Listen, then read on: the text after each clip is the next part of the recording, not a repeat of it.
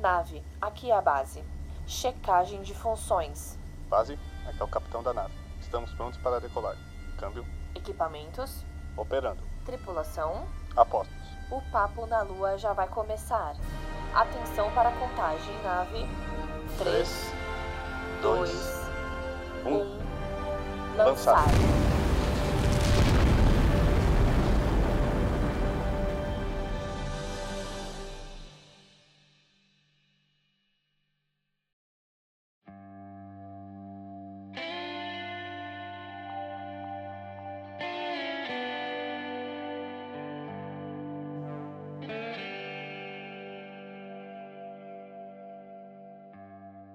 Primeiramente, meu caro amigo, por favor, se apresente. Quem é você?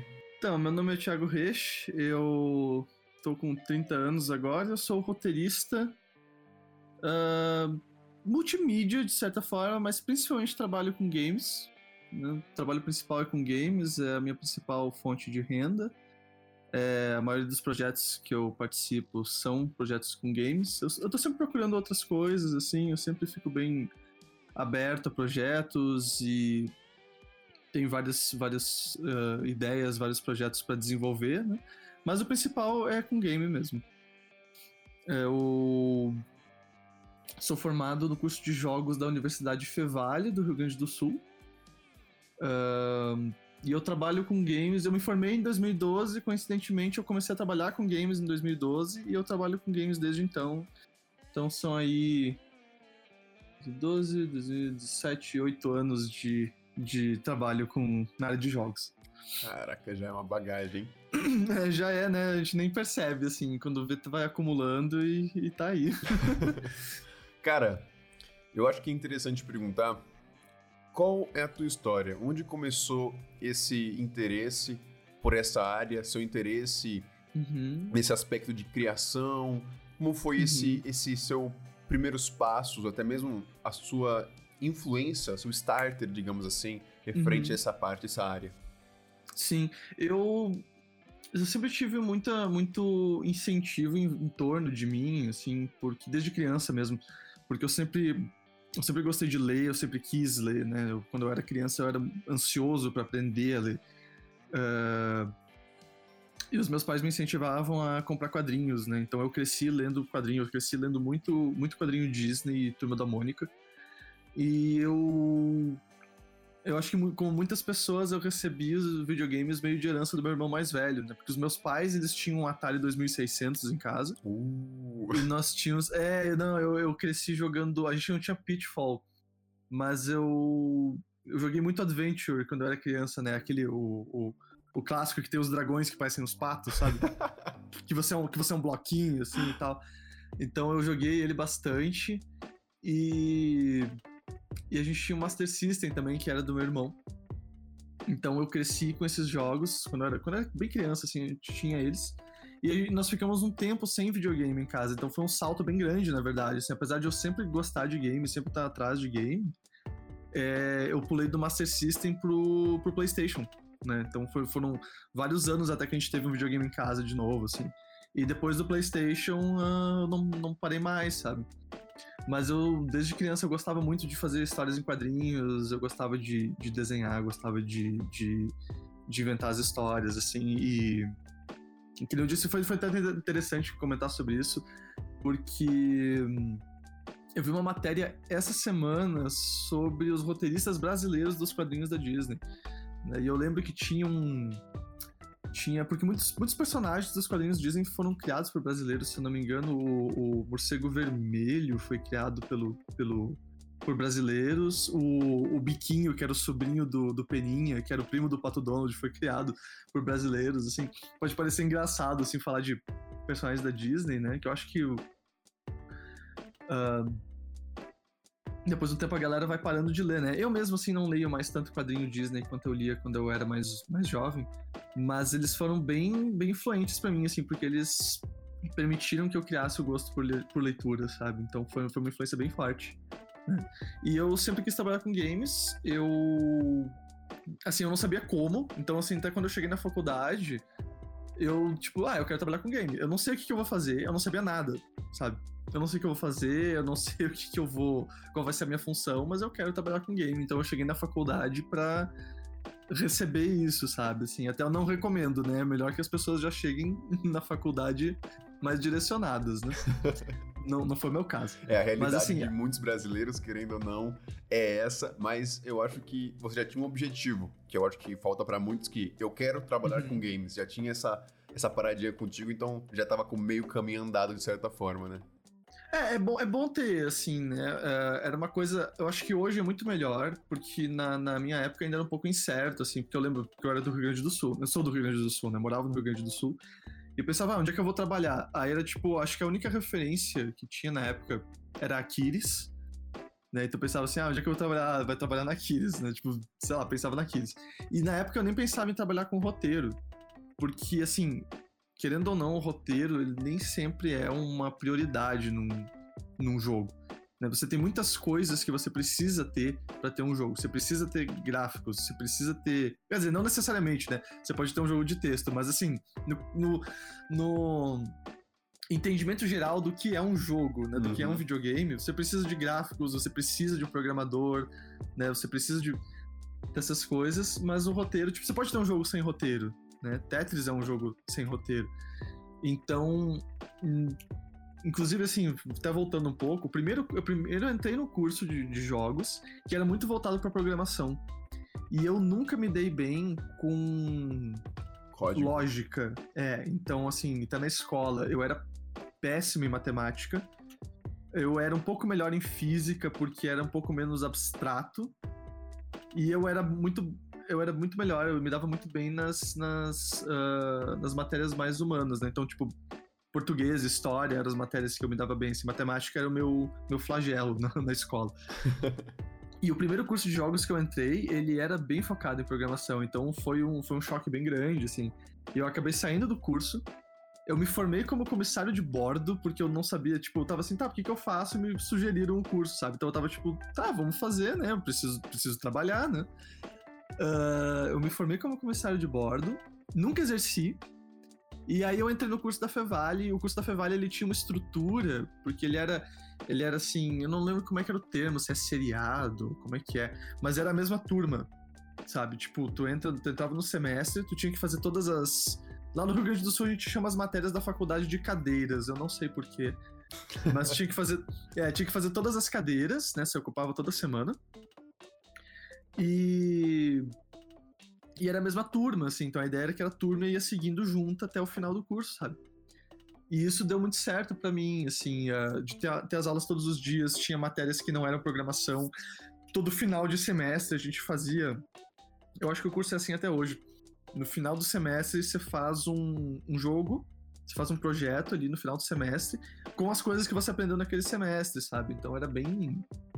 Era bem bacana. Quase um mini TCC. É, exato, assim, todo, todo, todo mês você tinha, todo mês não, desculpa, todo semestre você tinha um projetinho no final que você fazia com seus colegas, né? Você saía do semestre com um joguinho, tipo, era uma coisa pequena, assim, né? É, simples, mas você saía com o projeto pronto, era, uma experiência muito legal, sabe? E foi inclusive na Fevale, ah, os professores que eram coordenadores do curso na época, que era o, o, o Marçal e o Max, eles tinham um estúdio que se chamava Ludema Game Studio, que ficava do lado da Fevale. Era uma casa, assim, do lado. E em 2012 eu tava no último semestre do curso e o Max me convidou pra ir lá, porque eu tava fazendo 3D na época. Ele me convidou pra, pra entrar lá como modelador 3D. E aí eu entrei e foi, foi o primeiro trabalho que eu tive com games mesmo. E lá na Ludema, eu conheci o Close e o Bruno Poli. Que, tipo, a- o, o trabalho na Ludema ele fechou no final do ano. A Ludema ela encerrou atividades no final daquele ano. E aí o Close e o Bruno eles começaram um estúdio que era a Otus, que chamava Otus Game Studio. Eles também tinham. Eles depois entrou o Dragoon, que também foi aluno da Fevale, também trabalhou na Ludema. Mas eu não trabalhei com ele na, na Ludema, né? Ele trabalhou antes de mim. E daí eles me chamaram entre- integrar o, o, o time da Otus. E daí nós ficamos com a Otus de 2013 até 2014. Acho que foi uns dois anos de Otus, pelo menos com a minha participação, né? Uh, e nós começamos a fazer muitas game jams, então a gente ganhou um destaque assim com game jams. A gente chegou aí para um evento da Sony, da PlayStation no México, uh, que a gente estava vendo de lançar um jogo pro, pro Vita na época, acabou não acontecendo. E foi a Otus que foi convidada pela Behold para vir para Brasília para desenvolver o jogo que viria a se tornar o Galaxy of Pen and Paper. Né? Então nós viemos todos juntos para cá. É, eu moro em Brasília ainda, né? Aí hoje em dia o, o Close e o Bruno já não moram mais. A gente acabou. A gente acabou desbandando a Otus, assim, no. no Uh, processo. no processo, né? Mas todo mundo, assim, tipo, foi, foi uma coisa assim, meio de, de, de momento que a gente tava vivendo tudo, né? Então, uh, as pessoas seguiram caminhos diferentes, assim. Mas uh, todo mundo continua amigo e a gente continua fazendo projetos juntos, sabe? Foi uma. Foi uma uma parceria, uma amizade bem forte que a gente formou, assim, e continua até hoje, sabe? Foi uma coisa muito legal. E fizemos o Galaxy, né? E aí estamos aí hoje fazendo outros projetos. Foi no Gal o Galaxy foi o primeiro projeto que eu foquei bem em roteiro, porque na Otus eu a gente fazia um roteiro era mais colaborativo e e eu me envolvia mais por, por tipo nos textos, assim, por ter um inglês um pouco melhor que o pessoal. Uh, mas eu fazia o 3D também, né? E aí no Galaxy of Pen and Paper eu larguei o 3D e eu foquei só no roteiro, né? Ele foi um jogo que eu fiquei inteiramente focado no roteiro e é o que eu faço hoje, assim. Foi aí que, tra... que despertou esse lado mais de escrever seu, então? Não, eu já tinha, eu já tinha. Foi mais assim da oportunidade mesmo, sabe? Ah. Porque na a Otus era quatro pessoas, né? Uhum. Não tinha como ter uma pessoa focada só no roteiro, assim. É. Então, no, no Galaxy teve, sabe? Então eu pude eu pude concentrar no roteiro, na verdade. É, e foi isso, assim. Aí hoje eu trabalho desde 2016. Não, desculpa, desde 2018 eu tô trabalhando como roteirista freelancer. Né? Então, sempre atrás de trabalho, sempre atrás de projetos e fazendo vários projetos diferentes, com pessoas diferentes, é uma experiência bem legal. Poxa, que da hora. Cara, perguntar, nesse, assim, a gente sabe que o Brasil hoje, ele acaba sofrendo um pouco mais na área de games, eu acho que na real nem o Brasil, um pouco até mesmo a mídia de, de games, em um aspecto geral, sofre muito. E ainda mais no Brasil, que tem pouca visualização, pelo que conheço, posso estar falando bosta, você pode corrigir se eu estiver falando bosta. é, mas é, qual foram as dificuldades que você passou nesse processo todo, até mesmo de ficar pulando e iniciando como fosse é, estúdios, né, de, de produção de games. Qual foi a maior dificuldade que você encontrou nesse caminho até começar o trabalho com o pessoal da Behold Studios? Eu acho que tem é, é o, o, principal a principal dificuldade que a gente tinha.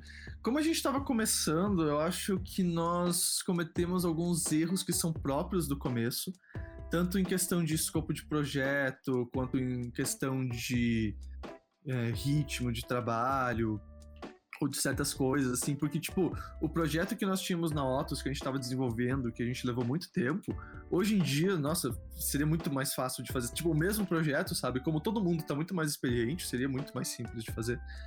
Uh, questão de dinheiro também, porque a gente não tinha muita grana, então tinha que ir atrás de. Tinha momentos de pegar freelance, tinha momentos de pegar outras coisas, sabe? E. E questão de dinheiro, assim, era, era complicado às vezes, porque, tipo. Uh, sem exagero, assim, tinha mês que era. Assim, não era tão complicado porque, por exemplo, eu morava com os meus pais, sabe? Então, tá, eu não tenho dinheiro, tipo, ok, eu não vou ir pra rua por não ter dinheiro, né? Mas era tipo, ah, rendeu 200 reais no mês, sabe? Tipo, pra cada um, assim, então era, era uma coisa era complicado, assim, porque tinha, tinha membros da equipe que moravam sozinhos, por exemplo, tinha que pagar aluguel, sabe? Então era uma coisa complicada, assim. Então eu acho que é isso, assim, é tipo, eu acho que é natural que quando você tá começando, hum, o que quer que seja, assim, que você ainda não tem tanta prática, que falte uma maturidade de processo, né?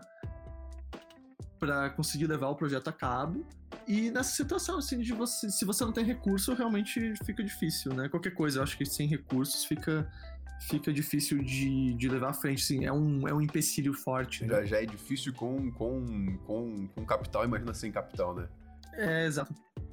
E aí eu pergunto também, cara, é, através do que, que eu joguei, o jogo que você fez, roteirizou, que é o Galaxy of Pena Papers, é, eu pergunto quais são suas influências? Tipo, é, eu vi muito ali de Star Wars e tal, mas qual as suas influências para seus projetos é, e até mesmo a sua forma de escrever? Tem algum, algum, algum, algum autor, algum escritor, algum quadrinista que te influencia muito na forma que você faz o todo o corpo do projeto? Como é que funciona essa parte criativa? Então, aí acho que é uma pergunta, uma pergunta legal que tem duas, duas respostas, assim. Porque no caso do Galaxy, ele é um projeto que vem com uma bagagem. Então, certas coisas são esperadas dele. Por exemplo, você tem. É, ele é um jogo que tá parodiando e prestando homenagem ao RPG de mesa e a uma temática é, sci-fi barra space opera. Então, ele necessita de influências de sci-fi barra space opera.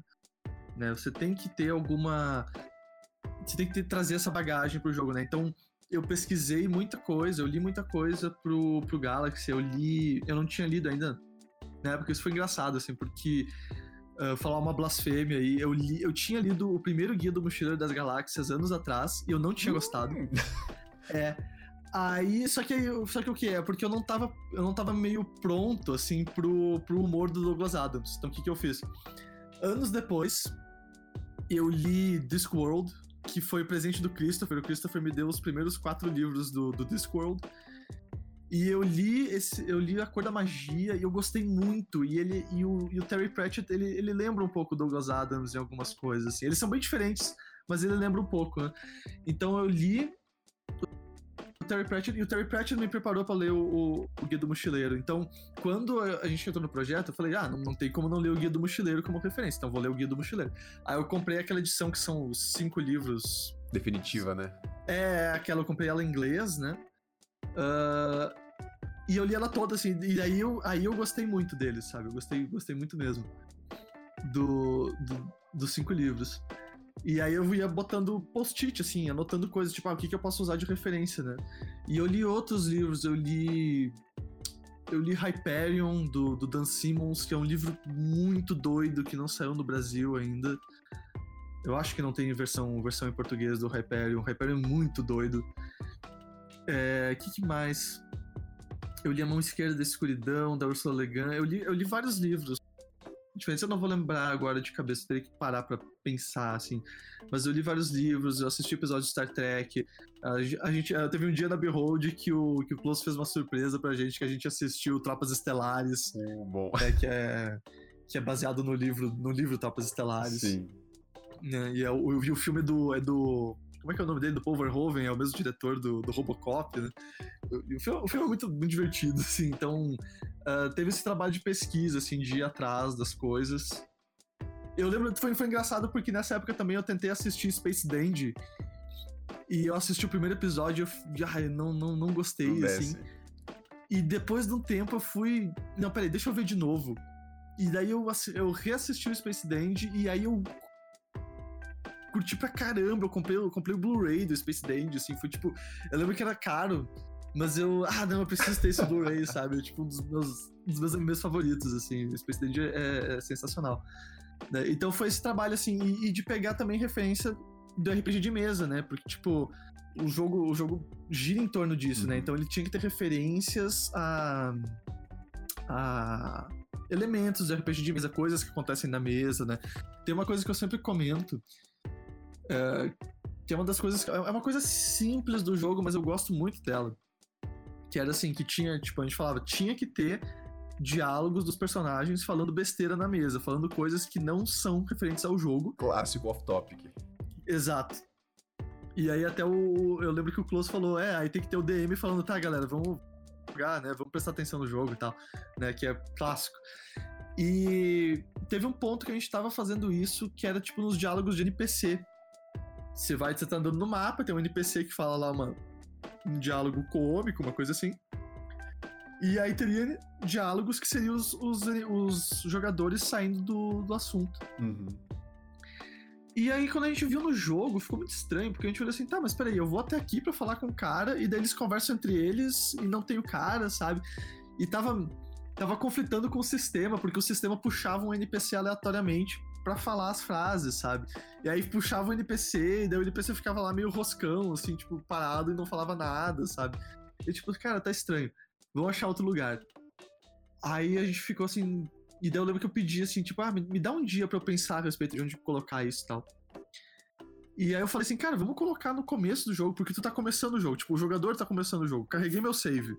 Eu não entrei no jogo ainda, eu tô carregando meu save. Então, quando o jogador carrega o save, a primeira coisa que tem são os jogadores falando uma bobagem. Já pra ambientar, né? Já pra ambientar, exato. E daí eles falam. Aí o DM chega, tipo, tá, tá, vamos, vamos jogar agora. Aí entra no jogo, sabe? E foi uma coisa que eu achei assim. É, não, não querendo ficar, ficar gabando, assim, mas foi uma coisa que eu fiquei, pô, isso aqui ficou legal, sabe? Ficou, ficou uma solução bacana, assim. Então eu gosto muito desse elemento do jogo, sabe? Assim, dos. Acho que das coisas que eu fiz do Galaxy, essa é a minha preferida, de, de integrar as coisas, sabe? Sim. Eu, eu tenho uma pergunta: de algum, algum momento durante o processo do jogo, vocês pararam para jogar um RPG de mesa e alguma coisa saiu da mesa e foi pro jogo? Ou não teve, não tem esse. Porque assim, eu fico. Eu joguei o Knights of Paper, eu joguei o Galaxy também. E, cara, uhum. pra mim, tem umas situações ali que eu falei, velho, não é possível que isso não aconteceu. Algum jogo deles deve ter acontecido isso aqui, cara, porque é muito original. a gente até jogou partidas de RPG no meio, assim, elas não foram muito longe. As que eu participei não foram muito longe. Mas não chegou aí. Eu não lembro de nada de uma partida específica que chegou aí pro jogo. Mas eu acho que tem coisas que são universais que acabam entrando, sabe? Então é um tema que permeia o jogo e permeia a experiência. Então as pessoas acabam reconhecendo ali, sabe? Uhum. Tem um. Eu, até lembrei agora, assim. Uh, tem um subreddit que é muito bom, que é RPG Horror Stories que são histórias bizarríssimas de partidas de RPG, em que coisas absurdas acontecem, tipo, de. Ah, de pessoas surtarem no jogo, de coisa. Não, não que isso, isso não aconteceu, assim, mas eu, eu descobri esse Reddit acho que esse ano, sabe? Eu pensei, pô, se eu tivesse. se eu tivesse conhecido esse Reddit antes, teria sido bom, sabe? Pô, seria ter uma puta carga também pra colocar. Sim, mas isso, mas isso assim, isso é uma coisa que é referente ao Galaxy, né? Uhum. Então esse foi o processo criativo do Galaxy de vamos pesquisar ah, sim, uma coisa importante de ressaltar isso é que, tipo, o Knights, como ele é um jogo de fantasia, a fantasia é muito mais facilmente reconhecível. Porque, tipo, você bota um anão, você bota um cara com chapéu de mago, você bota um elfo, você tem um cenário de fantasia, tá ali. Uhum. Você reconhece, né? É reconhecível, é fácil. Porque a fantasia, ela, ela tem esse, essa marca muito forte. E a ópera espacial, ela não tem isso, porque ela é muito vasta. Né? Não que a fantasia, a fantasia também é vasta, mas a ópera espacial não tem esse, esse tropo ah, central, sabe? Então, uma das coisas era justamente assim, a gente tinha que pensar, tipo, cara, não pode ficar com cara de só Star Wars, sabe? Uhum. Tipo, tem que ter outras coisas, tem que ter outros elementos. Então, parte da pesquisa foi isso, assim, de trazer coisas. Ah, vamos trazer coisas de Star Trek, vamos trazer coisa de livro, vamos trazer coisa de outras franquias, uh, elementos de outras franquias, né? Pra que quem vai jogar, porque o, o fã de ópera espacial que vai jogar o jogo, ele tem que jogar e pensar, ah, que legal, esses caras conhecem ópera espacial, sabe? Não é só, tipo, fã de Star Wars que fez um jogo de ópera espacial que é só Star Wars, sabe? Reconhecer os easter eggs, né? Tipo, aqueles é. pontozinhos, é, assinaturas. Os easter... Isso, os easter eggs, os elementos, o, o trato todo no jogo, sabe? Sim. E isso, isso, assim, são as coisas referentes ao, ao Galaxy que eu acho que respondem a tua pergunta em uma parte. Mas assim, se eu fosse falar de mim, o que que me influencia, sabe? Eu acho que é muita coisa. Porque quando você vai escrever, é, é para qualquer, eu acho que é qualquer, qualquer escola de arte, né? Se você pinta, se você escreve, se você atua, qualquer coisa, você precisa de referências, né? Não nada você não cria coisas do nada, né? Você tem que absorver para para transformar aquilo numa coisa sua e você devolve, né? Um, então eu procuro absorver muita coisa, assim, e, cada vez mais eu tento procurar coisas diferentes, assim. Eu teve até uma palestra, uh, teve um evento que foi o Firmeza Fest, que teve Foi Firmeza Fest? Eu esque... é, é Firmeza o nome, mas eu esqueci se eles chamaram de Firmeza Fest ou se era Firmeza. É Firmeza Fest, tá certo. que eu fui convidado para fazer um hiper talk, era um talk curtinho, assim, de 8 minutos, né? E o meu assunto foi justamente de ambientar jogos no Brasil, assim, porque eu procuro muita coisa diferente mesmo, assim, eu gosto muito de anime, eu gosto de filme, eu leio muito, sabe? Eu adoro mangá. Uh, então eu sempre procuro coisas, coisas diferentes, coisas que possam me mostrar algo que eu não conheço ainda, ou, ou me fazer pensar de uma forma diferente, né? Uh, eu, tô, eu tô amarrando fazendo uma bagunça com os pontos que eu quero fazer aqui, Não, mas vai, eu acho que. Dá. Vai no seu tempo, irmão. Aqui, aqui fica tranquilo que depois a gente organiza, mas pode Tá mandar bom. bala. Aqui a casa é sua, irmão. Conversa Então. de boteco mesmo. então, aí o que que eu, o que que eu pego de influência, assim? Ah, é, filme. Filme é, um, é uma constante. Ah, apesar de eu não ter assistido tantos filmes esse ano, mas eu sempre procuro filmes e eu gosto de filmes diferentes. Eu gosto de filmes que. Assim, não querendo ser muito hipster, mas eu gosto de sair um pouco do tipo, tá, o que que tá todo mundo vendo? Eu acho que é que foi? Eu não lembro se foi o Kazuo Ishiguro ou se foi o Haruki Murakami. Foi um, foi um deles. Que ele comenta assim, cara, se você só absorve, se você só lê, ele fala especificamente de ler, se você só lê o que todo mundo lê, você vai escrever como todo mundo escreve. Então eu tento. é Por isso é um dos motivos de eu tentar absorver coisas diferentes. E por isso que eu gosto muito de anime e de mangá. Porque eu acho que assim, eu acho que anime e mangá, junto com game, eles são as coisas que têm as premissas mais estranhas e mais diferentes que você encontra, sabe?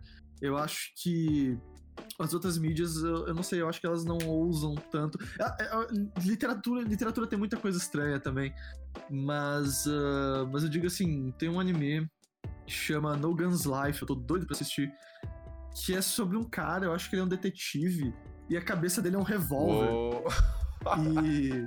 É, é, a ca- é, a cabeça dele é um revólver. E. e- assim, ele, ele até tá, tá pop, assim, tem bastante gente assistindo. Mas eu fiquei, cara, isso é, isso é muito massa, sabe? A premissa é muito massa. E, e mangá é uma coisa que, assim, se você pensar num tema, provavelmente tem um mangá sobre aquilo, sabe? Se você pensar, tipo, ah, sei lá, aeromodelismo nos anos 80, vai, vai ter alguma coisa que é sobre isso, sabe? Tem, por exemplo, tem um mangá que eu tenho ele completo aqui, eu não li ainda, que chama Terma Roma. E ele é sobre águas termais de Roma, os banhos termais de Roma. Se eu não me engano, a premissa é que é um japonês que é transportado para Roma antiga e daí ele, tipo, aprende os conceitos de água termal de Roma e leva pro Japão, porque lá eles têm muito essa coisa de, de onsen, né, de águas termais, de, de banho quente e tal. E, tipo, cara, olha essa premissa, sabe? E ah, me fugiu agora, tinha um outro que era muito bom. Ah, sim, é um mangá sobre vinho. Que o cara Caraca, toma- os- realmente os caras real. é, os caras são sommelier de vinho, e daí eles provam o vinho e ficam, ah, porque beber esse vinho é como admirar a Mona Lisa no Louvre, não sei o que, eles fazem umas associações, assim. E, são umas premissas que você não encontra em outras coisas, sabe? E eu acho isso, eu acho isso muito legal, eu acho isso muito inspirador. E uma coisa que eu. Uma, um, um anime que eu, que, eu, que eu descobri, entre aspas, em 2016, que foi o, o JoJo's Bizarre Adventure, ele mudou minha vida, assim, de Cara, certa Jojo forma. virou Porque... um caos no Facebook, só tem essa porra, no cara eu nunca vi, mas parece ser muito doido porque a galera adora. É, ele é assim, ele existe há muito tempo, não existe nada parecido com ele. E ele te dá a sensação de que tu descobriu uma coisa que ninguém conhece. Sabe? Tu, tu- quando tu assiste ele, parece que tu tá descobrindo uma coisa que ninguém conhece. E depois que tu assiste ele, tu vai começar a enxergar ele em todo lugar. Né? E hoje, hoje, ele, hoje ele é popular, assim, mas ele foi um. Eu acho que durante toda a existência do JoJo's, ele foi um mangá ahn, de rank médio na Shonen Jump, né? Porque eles fazem aquela pesquisa de popularidade na Shonen Jump. Tipo, toda edição da Shonen Jump tem um formulário lá que você coloca. Ah, qual é que é o seu, seu mangá preferido? Você envia lá e eles fazem um rank, né? Então, por que que era aquela coisa do... Aquela coisa dos, dos, dos três grandes da Shonen Jump, né? Que era... Era Naruto, One Piece e, e Bleach. Né? Porque eles eram os mais populares da Shonen Jump. E é uma coisa, assim, é uma coisa meio horrível, porque se você tá muito baixo na pesquisa de popularidade, seu mangá corre o risco de ser cancelado, como acontece com muitos mangás, sabe? Então, assim, é, é meio, é meio que, tipo, o autor tá vendo lá as pesquisas, tipo, ah, o mangá dele tá caindo, ele tem que se esforçar pra, trazer Inovar, o mangá de volta, é... sabe? Então, é, é, é meio cruel, assim. E o Jojo sempre foi uma coisa no, no meio, sabe? Ele nunca foi top, mas ele nunca caiu, assim, não que eu saiba, né? Ele sempre foi coisa, aquela coisa mediana ali. E por muito tempo teve muito problema de trazer ele pro ocidente. E mesmo sendo um mangá que foi lançado em 87, ele só recebeu adaptação para anime em 2012. Né? Então ele só começou a ficar bem conhecido no ocidente a partir do anime, né? Apesar de ele sempre ter tipo, as pessoas conheciam, mas não era aquela coisa popular. Hoje em dia, você vê cosplay em evento, tal, fanart e tal, né? E ele é uma coisa, assim, que é muito... Ele, ele é muito... Uh, você nunca sabe direito, assim... Ele tem uma estrutura que você sabe mais ou menos para onde é que tá indo, mas ele joga umas coisas que você não espera, sabe? Então, o tempo todo você tá vendo e são coisas inesperadas, assim, e ele é muito, ele é muito reverente. Ele, ele parece uma coisa assim que o autor não tá se importando muito com o que as pessoas vão achar, sabe? Então ele, ele tá fazendo ali e acontece uma coisa bizonha que você fica tipo, que? Sabe? E que, não, e que às vezes não tem muito motivo para acontecer, só acontece. E, e é muito divertido, assim. E aquilo ele me abriu a cabeça de certa forma, assim, pra tipo, pô, você pode fazer uma coisa desse tipo, sabe? Você não precisa ficar uh, engessado naquilo que você tá fazendo. Você pode fazer uma coisa e ficar tipo, o que, que tá acontecendo? Então, é, são coisas que me inspiram. E ele é super divertido também. Então, eu, eu, gosto muito desse tipo de coisa, assim. Eu gosto. Eu acho que o meu gosto é bem abrangente, sabe? E essas coisas todas vão influenciando o, o trabalho, assim. Você vai pegando daqui e dali e vai montando uma coisa sua, né? Você vai construindo uma identidade com, com o tempo, assim. Eu não sei dizer se eu tenho uma identidade ainda, eu acho que não mas eu tô trabalhando para construir ela. E para terminarmos aqui o nosso papo, Thiago, cara, é... eu preciso que você preciso não, não preciso de nada, na verdade. Vou, pedir, vou, ser mais, eu vou ser mais gente, mais, mais educado, porque eu pedi é, é sacanagem. Cara, para as pessoas que estão te ouvindo, aqueles que têm vontade de entrar na área de games, uhum. aqueles que têm vontade de, de entrar nesse meio, qual é a tua dica? E em seguida também nos diga qual é a tua visão referente ao meio nacional de games, seja ele independente ou não. Uhum. Uh, eu acho que para quem quer entrar em jogos, uh, normalmente as pessoas já têm assim uma inclinação, eu diria né? É, e para investir nessa inclinação, assim, não façam como eu que, que ficou esperando para entrar na faculdade para ver o que, que ia fazer, sabe? Eu acho que hoje em dia nós temos muito muito mais acesso, né? Uh, afinal, eu, eu entrei na faculdade faz 10 anos, né? Então, as coisas melhoraram bastante, então a gente tem muito mais acesso. Então, assim, se você gosta de desenhar, você quer desenhar, você quer desenhar para jogo, você quer virar um, você quer virar um animador, você quer virar um, um, artista conceitual, ou você quer escrever, já vai investindo, sabe? Eu acho que é importante isso, assim, é, é investir por conta própria, né? Tem muita coisa assim, mesmo que você faça uma faculdade, a faculdade não vai te deixar pronto para você, ah, vou sair e fazer coisas. Você tem que ir muito atrás por conta própria, né? Então é isso, assim, é, é estudar mesmo, é estudar, é praticar, é gostar é, incluir isso na sua rotina, é, colocar um tempo ali para fazer isso. É, eu tô num. Eu tô atualmente. Eu tô em vários projetos ao mesmo tempo. Então eu tenho um, um projeto que eu tô fazendo também com, com o pessoal da, da, da Otis. E é assim. É uma coisa de tipo. Eu não tenho tempo para fazer ele durante o dia, né? Porque ele é um projeto que a gente tá fazendo assim por conta. Então, todo dia de noite eu vou lá, tipo, 10 horas, 11 horas, eu coloco uma, eu coloco uma, uma horinha ali, uma horinha e meia pra, pra avançar no projeto um pouquinho, né? Tem muita gente que gosta de falar de virar madrugada. Eu, eu vou ser bem sincero, eu acho que virar madrugada é uma coisa péssima, porque vai te ferrar todo, então eu evito isso ao máximo. Uh, eu acho que é muito importante você ter um estilo de vida saudável. Né? E isso, isso, isso é uma coisa importante que eu acho que não é tão, tão falado, né? Porque, tipo, quando, quando a gente fazia Game Jam, Pô, você faz game jam, você vai passar o final de semana sem dormir, você vai comer besteira, sabe? Você vai, você vai comer pizza e hambúrguer e coisa assim, né? Então é uma coisa assim, tipo.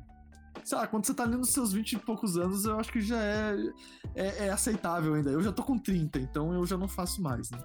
Esse, esse negócio, assim, de, de comer muita besteira, né? Então, Acho que é importante cuidar da sua saúde, cuidar da sua postura, beba água. Pode parecer bobagem, mas, mas é importante porque é importante lembrar disso, é importante você manter a sua saúde. É importante até para criatividade, assim, você ter uma atividade física ajuda.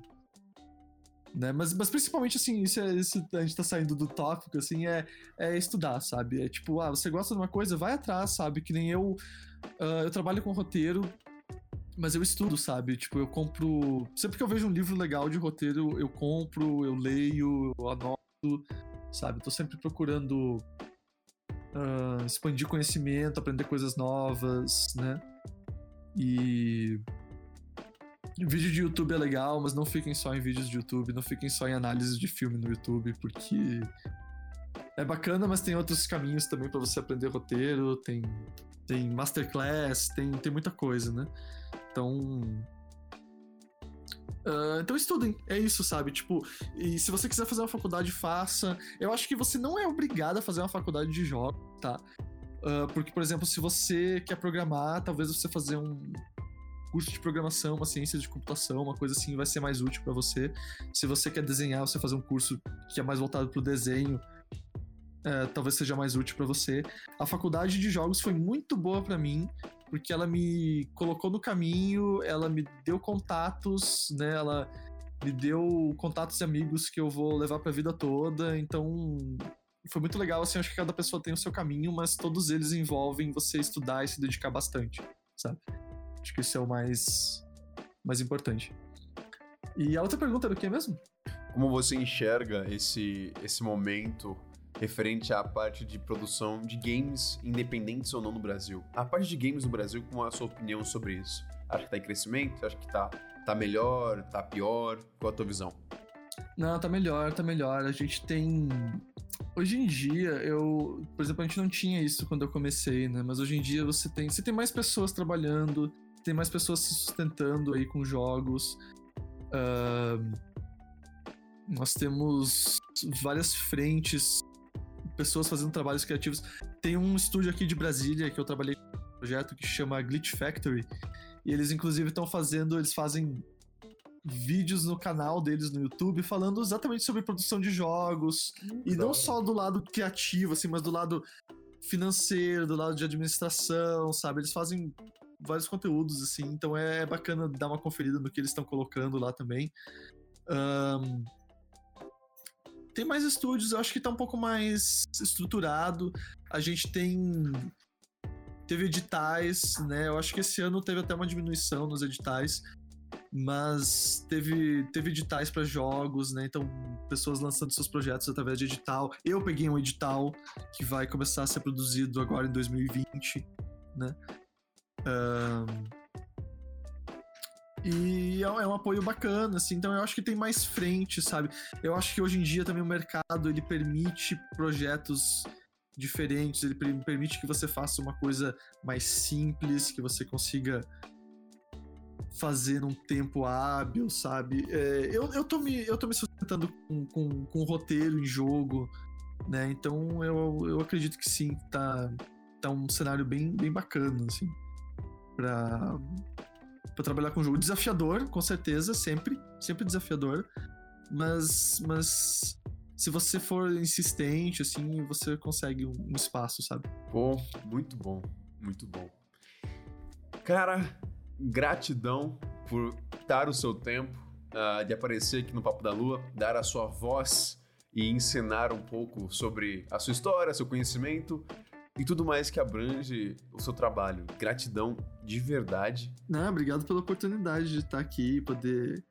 Ah, poder falar um pouquinho das coisas que eu gosto, poder é, talvez compartilhar um pouquinho de um pouquinho de conhecimento, né, que é adquirido aí a, com muito trabalho, né? Então é sempre é sempre bom assim, se puder ajudar alguém, se alguém que, que eu vi é, se ajudar alguém que eu vi assim, já já tá muito bom, né? Se ajudar uma pessoa, assim, já tá ótimo. Cara, isso é maravilhoso, porque muitas vezes o que a gente precisa é só de referência. Isso. E você sendo um cara que é brasileiro e tá trilhando teu caminho com, com games, cara, isso já é, já é incentivo para muita gente, tenho certeza. e todo conhecimento é válido.